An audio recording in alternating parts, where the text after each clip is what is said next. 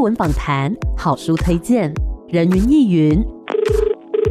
今天谁来云？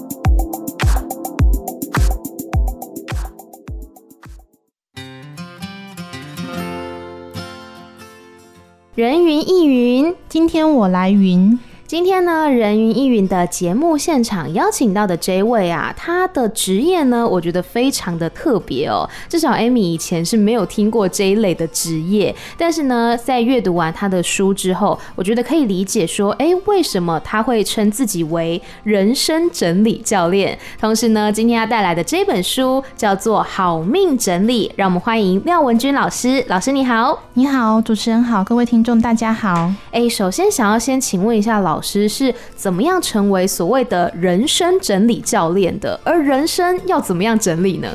嗯、其实人生整理教练呢，是我之前出书的时候出版社给我的一个名字，啊嗯因为他想要帮我把跟一般的收纳整理做个区分。因为嗯如果看过我的书，就知道我其实讲的并不是只是收纳而已，是对，所以如果你要把人生整理，把它当做是一个职业或是一个方式的话，我会比较是说，我们借由看到物品。的状态，然后反思我们自己现在人生发生了什么事，而成的行为模式，这样子。嗯，了解。所以呃，老师平常会比如说去做一些帮客户整理房子之类的工作 吗？我基本上不帮他们整理，我帮他们上课。哦对，就是让他们自己去醒思一下，说物品跟它之间有什么样的关联性。对，因为其实我一直觉得说，一般的整理收纳，它如果要是帮人家代劳，很快就打回重练了，因为它其实基本上每一个人的生活习惯是不一样的。对那你有整理师帮你整理的时候，你会发现其实有些东西还是不是符合你的习惯方式这样。嗯嗯，了解。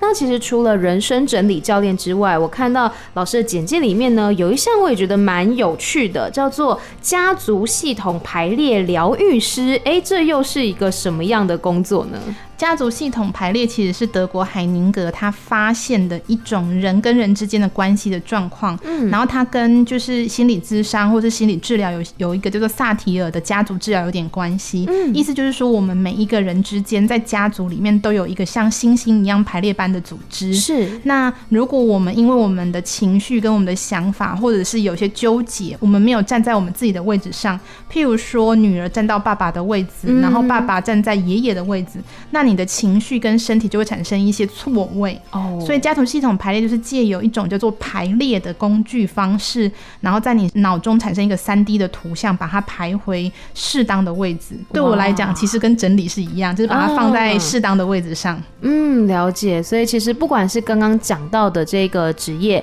那或者是说呢，像整理，对，其实都是把这些人呐、或者是物品，把它放到安置到一个它应该要在的位置。对，嗯，那这个书名啊叫做《好命整理》，所谓的整理跟好命之间，它要怎么样连接呢？嗯，其实因为我这本书里面还有讲到了，就是好命、好运还有好看，就是观察这三个角度。那其实好命在里面，我就把它讲成是我们要跟着宇宙循环的道理，然后好运是跟人类循环的道理，然后好看是最终它融合两者之一。这样，那什么叫做好命？对我来讲，就是他知道他自己要做什么，是然后从何而来，该往何去，更了解自己，他是真正的好命。嗯，了解。所以不是我们说的那种什么贵妇啊，然后对金钱方面，其实不一定是这样子，而是我们知道自己如何的安身立命，在这个世界上，在这个宇宙当中，从何而来，要往何处去。嗯嗯。嗯，了解。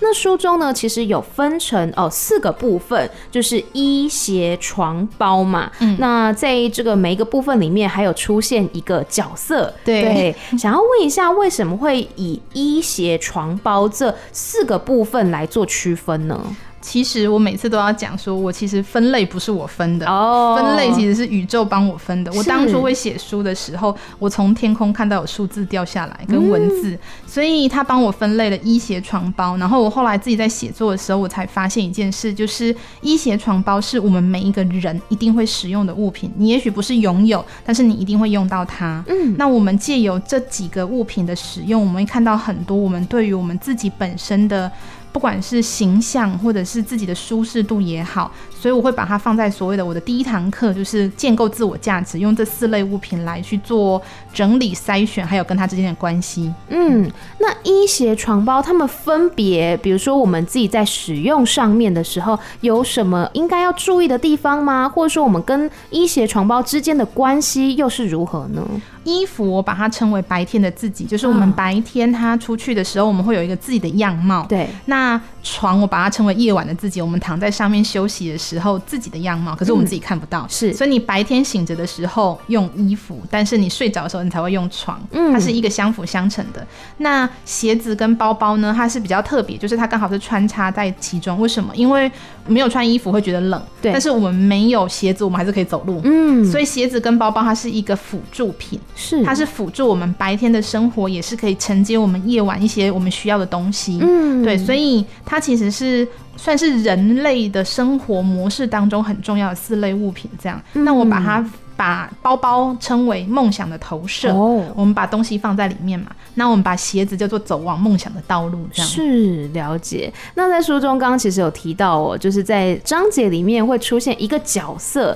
对，像是呃，我记得有睡美人，有国王，然后还有愚愚人，人对对对。还是老师直接帮我们介绍一下，就是每一个像衣鞋、床包，它各是对应的是哪一个角色呢？嗯基本上你今天穿衣服的时候，我用的是国王的新衣的那个国王。嗯，那睡觉的时候是睡美人，因为她就是睡在床上嘛。是，对，然后背着包包的那个是渔人，灰姑娘。嗯对，因为她穿玻璃鞋。是，对。那它在书中是起到一个什么样的作用呢？是跟读者对话，或者是它带出一个什么样的故事？它其实就是我们内心里面的一个投射的角色。嗯因为我刚刚不是有讲到家族系统排列吗？对，我发现我们其实人生当中，我们有一个。相对应的角色会去引导我们往前进。那这四个旅人就像是我们的人生当中的一个借镜一样，我们从他的一个故事里面可以看到我们自己现在人生发生了什么事。那它里面的确有一些对话过程，我的书的写作方式都会有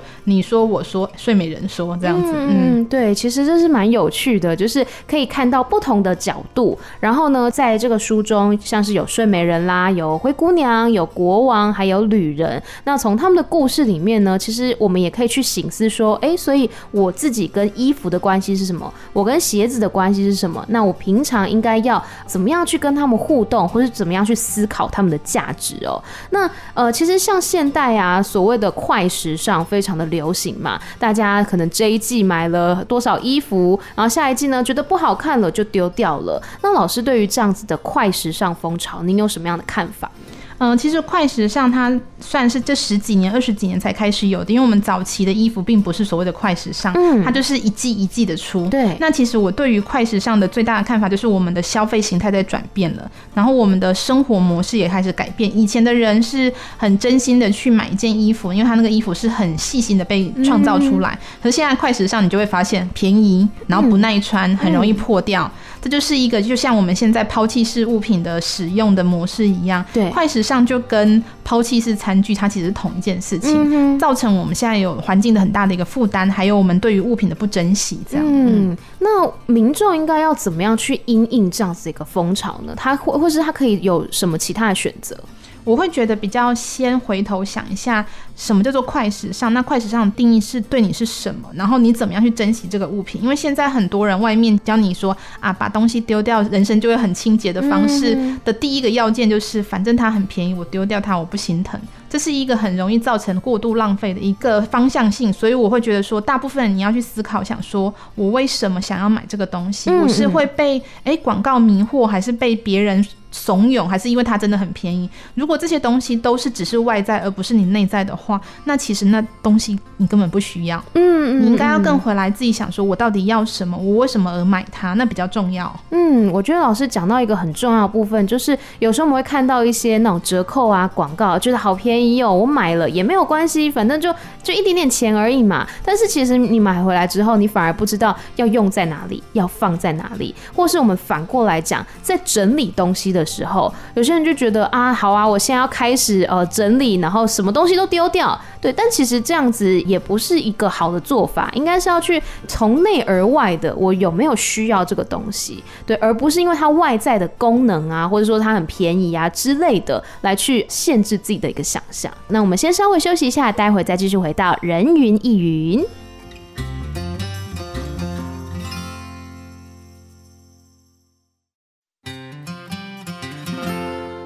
欢迎回来，人云亦云。今天呢，我们邀请到的是《好命整理》这一本书的作者廖文君老师。老师好，主持人好，各位听众大家好。是我们刚刚其实已经聊到，在这个书中啊，呃，包括说分成衣、鞋、床包四个部分，然后也聊到了快时尚。那其实，在书中呢，呃，除了说分成衣、鞋、床包四个部分之外，其实整个架构我觉得也很有趣，就很像是我们去开创了一整个世界，然后从头开始去，比如说决定说你要有什么样的物品，要有什么样的人之类的。老师为什么会有这样子的一个概念呢？我其实上一本书，这是我第二本整理书。我第一本书讲的是宇宙大爆炸，嗯然后我这本书讲的就是创世纪。其实就是我的想法是，我以前其实也是从一般的收纳开始，一直到有一天我发现啊，原来其实我要做的东西，并不是我表面上前面那个物品而已，而是我内心的想法是什么。嗯哼，对，所以我觉得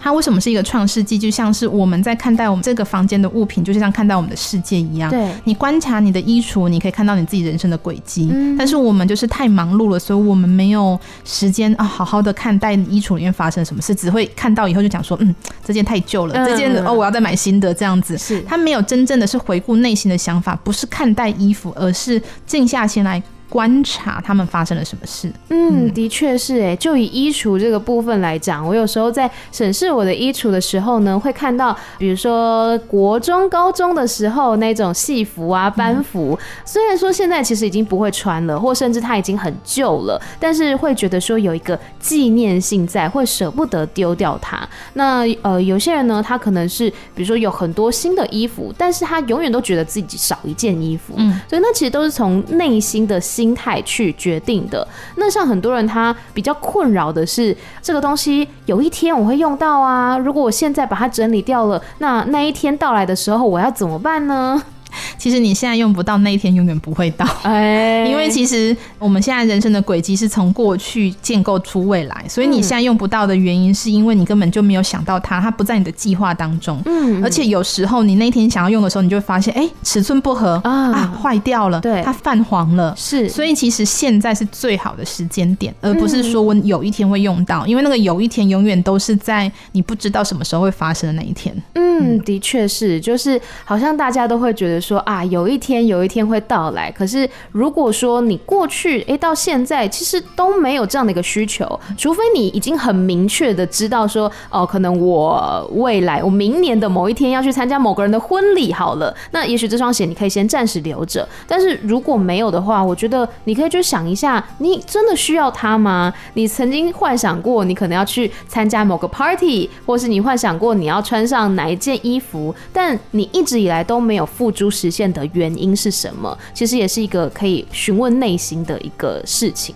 那么我们刚刚讲到，其实有很多的风潮嘛，像是有快时尚，那反之有所谓的断舍离，然后也有所谓的极简主义。那老师对于像这样子的断舍离啊等等，您是抱持着什么样的看法呢？我以前早期一开始也有做过所谓把东西丢掉的练习，嗯可是我觉得会有这样子的练习，是因为真的物品太多了。像我，你我们回顾以前我小时候，我记得我的爷爷奶奶他们不会有丢东西的习惯，是也不需要，因为那时候的物资没有像现在这么的充沛。对我们现在走出去随便就可以拿到免费的东西，嗯传单啊、卫生纸啊、包装袋啊这些东西的，就是刚刚讲到快时尚，它整个所谓的产业的转移，让让我们家里面东西变多了。嗯，所以它才会因应而生，产生了所谓的断舍离啊，把东西丢掉的风潮。对，所以我觉得它是符合这个世界上的需求，可是它不是一个解决答案。嗯，因为我们现在人类都想要说，我把东西丢掉，我家里很干净，我人生就清爽了。嗯嗯嗯，如果是这样，人生就简单的多。 可是事实上，人生没有那么简单，它只是一个解决的方式，可是它不是看到问题背后的答案。嗯嗯，对，所以，我们真正应该要去看的是，我们为什么想要断舍离，我们为什么想把东西丢掉，嗯为什么们想要极简，是不是内心有很多东西没有被看见？那才是我在讲人生真理最重要，想要分享给读者们的事情。嗯，了解。从物品呢去回归，去反观自己的内心，对，为什么要整理，然后为什么要极简？其实它背后都是有原因的，而不是说啊一味的把东西全部都丢掉，那这这样也很困扰啊。是啊，对 啊，会造成更多环境的负担啊。哦，对，你应该是要去思考过每一个物品对你之间有没有什么样的重要性，而不是说全部都留下来或者全部都丢掉。嗯，那么呃，其实，在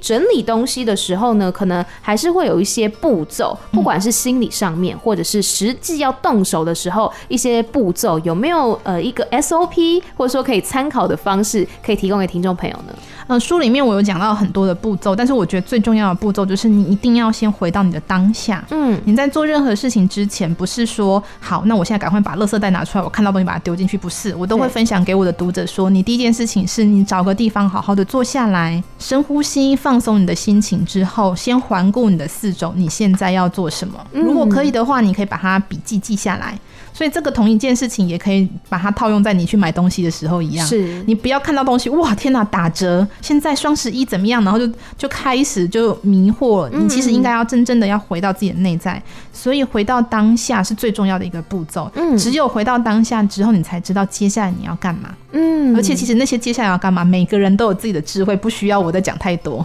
哦，那么在实际整理上面有没有一些可能小 p a p e 是可以提供给大家的呢？例如说在整理衣服的时候，嗯，我觉得有一些比较大重点，就是说你一定要考量你自己的体力。嗯我在书里面有一些衡量方式，就是告诉你说你现在可能要计算说你的体力可以撑多久，因为很多人都是我今天整理到一半的时候我累了，啊然后家里更乱。对所以我的书里面有些评量表是你要先练习说，哎、我是不是每十分钟要休息几分钟，或是我每三十分钟要休息几分嗯钟，嗯嗯然后顺便要拿一些笔记记录或是贴，就是便条纸贴下来，就是告诉你说我现在做到哪里，嗯嗯这样子你就可以循序渐进。不然的话，你就会发现你只是把东西从左边搬到右边，从右边搬到嗯门口，从门口搬到门口外面，然后你根本就没有真正的把它处理掉。嗯对。那在分类的时候有没有一些，比如说诀窍呢？比如说东西应该要怎么摆，它有一个什么样的模式可以遵循吗？呃，我觉得分类对我来讲有一个很大的重点，就是说你一定要使用它。嗯所以书里面有特别一直不断的告诉你说，哎、你应该要回到自己的内在，你知道你现在的生活方式，对所以你应该要搭配衣服。嗯那个搭配是我知道我这套衣服我一定可以穿得到，嗯嗯而不是说我觉得这个很好看，这百搭哦，不好意思，百搭那个永远都不会真的出现，因为你根本用不到。嗯所以第一点是你要找出你的固定的装扮。是我书里面有提到很多次，就是说你什么叫做固定的装扮，就是说，哎、你现在出门，你发现我会搭就是捷运，我会骑摩托车，嗯那我可能会需要的是，比如说外套或者什么之类，你有一个固定的装扮，知道这些哪些需要，嗯然后哪一些是属于，比如说，哎、我今天要去参加活动的之类的，那你就可以把这些东西分类出来以后，才发现说，其实有一些东西你根本不会再穿。嗯固定装扮分类之后，然后再来就是要看你现在的所谓的你环境有多少的空间，是嗯再去做评断这样子，你可以留下多少，或是你要放到多少，或者是你要储存多少。嗯，了解。那其实老师现在已经出到第二本作品了嘛？那从呃第一本作品到现在，有没有一些比较印象深刻的读者回馈，或者是说其他周边朋友阅读完之后的跟你分享的心得呢？我比较印象深刻就是读者说他照着我的步骤做过一次以后，花了时间非常长，很 很不敢再挑战第二次，因为他觉得这种过程其实就像一直在面对你的内心。是，因为我的书里面写的非常详细，就是说，就像我上一本跟这本都一样，你必须要去丈量你的高度，你身体的那些就是你可以使用的弧度，因为这些东西非常细节，可是那个细节又会影响到你为什么会跟这个物品产生连结的关系。嗯对，所以它其实是一个那种按部就班，所以我会叫做呃建构，就是你是嗯把东西拆解以后再重新建构起来，建构个人价值。所以第一个是读者常常说，他们觉得哦，真的是一个很很不容易的工程。嗯那第二个是，我觉得蛮多读者回馈说，上一本书出版到现在，他们包含看这本书，他们觉得他们终于被道德绑架，他们终于释放了这件事 情。因为这几年大家都觉得要把东西丢掉才是显学，可是事实上、每个人人生都不一样，嗯对为什么一定要把东西丢掉？为什么家里面一定要白色、灰色、杏色、大地色啊、大地色这样子简约？的为什么？我不能够就是迷彩风呢？嗯对，就是很多人被这些这几年的显学绑架，然后他觉得他看了这本书以后，有一个新的想法，就是说，原来我其实真正可以做自己，而不是听别人所想的这样。嗯，没错，其实本来就没有一个呃很应该要去遵循的正确答案，是对，因为不管是什么颜色啦，或者说你要怎么搭配，或甚至是你要丢什么东西留下什么东西，其实一切的原因、一切的答案都是来自于你心里。对你应该要问的人不是别人，那就是你自己。对，可是我们很容易就会说啊，你觉得这样好不好？嗯我不要留这样子。对对，所以其实书中很多的就是拆解的过程，都是一直不断的让把力量拉回到你自己之内。嗯我嗯怎么样相信我自己的直觉，相信我自己的感觉，我穿起来舒不舒服？这是书里面为什么会写这么厚的原因。嗯，了解。所以就是不一定要去呃征询别人的意见，有时候听听自己的想法才是最重要的。对，嗯，在书中呢，其实也有很多所谓的宣言啦，或是通关密语等等。为什么会有这样一个设计呢？因为我觉得其实我们。都不是真的可以把这件事情讲出来。我发现很多人嗯都说，就像比如说小时候就觉得我自己做的很棒，对小朋友很容易都说我自己做的很棒。可是长大以后，过了十岁、二十二十几岁的时候，你发现你没法称赞自己了。嗯所以我觉得那些宣言是一种，当我们在很累或是我们搞不清楚状况的时候，你可以借由所有的正向字词帮助自己。嗯对，所以我里面就是里面都有很多那个宣言是，当你做的很累的时候，你就可以说，对我今天真的做的很棒，这样 子，你就会发现你也有更有动力往前。嗯，对，其实是鼓励自己的一种方式啦。当在做到一半的时候呢，常是会怀疑自己、怀疑人生。 对。但是如果呃可以照着这个书中的步骤啦，或者是说呢书中这个宣言，你跟着喊一次，你会觉得说，嗯，真的，我的确蛮厉害、蛮棒的。对对对嗯那最后关于这本《好命整理》，老师还有没有什么想要跟听众朋友分享的呢？嗯、其实这本书里面，我觉得有个很大的重点，就是在我有一个章节，就是物品的七宗罪，就是嗯延续到刚刚的快时尚的话题，就是说，其实我们现在人类包含这就是这四个物品，衣鞋床包，它的商业行为模式已经在这几年有很大幅度的改变了。对它可能破坏了地球、破坏了环境，甚至是伤害人类的权利。这样，那我想要借由这本书里面一个就是阐述的过程，让大家知道说，其实我们的每一个购买，甚至是你囤积在家里的东西，还有丢出去这几件事情，都会跟这个世界产生很大的联动。嗯那我们在理解这个东西发生的事情，知道这个世界的全貌的时候，我们就会更谨慎的对待每一件事情跟购物，或者是你如何把东西处理掉。这样，嗯，那如果说呃，大家想要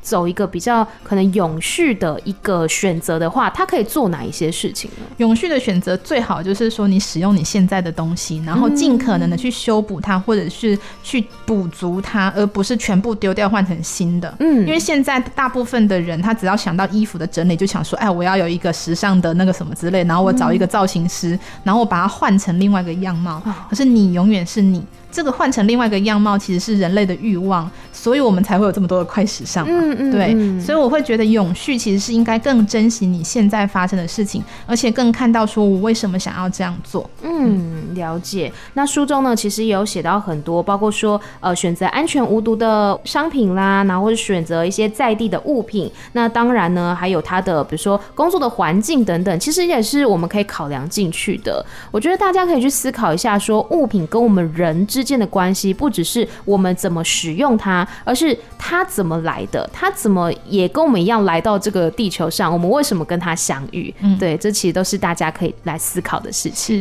是，是，那最后呢，如果大家对于整理自己的物品或是整理自己的人生有兴趣的话，也欢迎大家可以来找找老师的这一本作品，叫做《好命整理》。今天再次谢谢廖文君老师，谢谢大家，谢谢，拜拜，拜拜。